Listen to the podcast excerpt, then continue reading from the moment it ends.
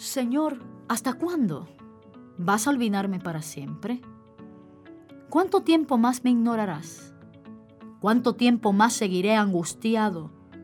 ¿Cuánto tiempo más sufriré esta pena? ¿Cuánto tiempo más mi enemigo será más fuerte que yo? Salmo 13. Es la canción del salmista. Es el grito de angustia de un corazón herido. Quizás también refleja la herida de tu corazón. A lo mejor estas mismas preguntas se las has hecho tú al Dios eterno. Posiblemente te sientes ignorado por Él, sientes que se olvida de ti, el cielo es de bronce, te da la impresión que tu oración cae en tierra, no es escuchada. Quizás tu angustia, tu alma está tan afligida que no te permiten mirar, tus sentidos estén claros para distinguir la presencia de Dios la manifestación de Dios, el poder de Dios sobre tu vida. Puede ser que haya alguien preguntándose como el salmista, ¿hasta cuánto tiempo, por cuánto tiempo, perdón, más sufrir esta pena? ¿Cuánta gente lleva sobre sí tanta carga de angustia emocional?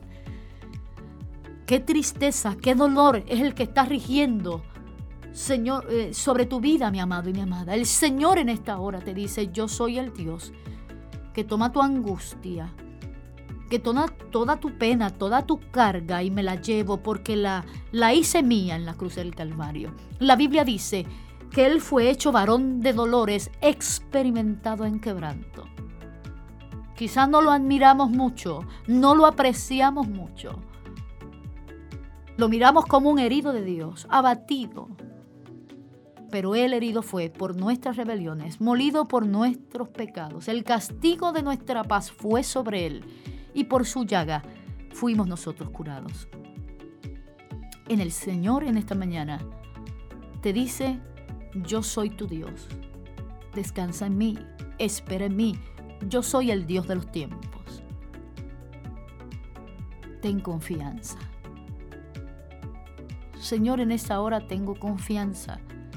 Quiero tener confianza.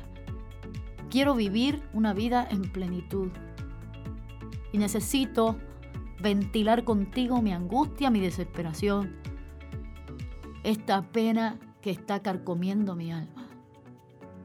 Espíritu Santo, toma control de ella.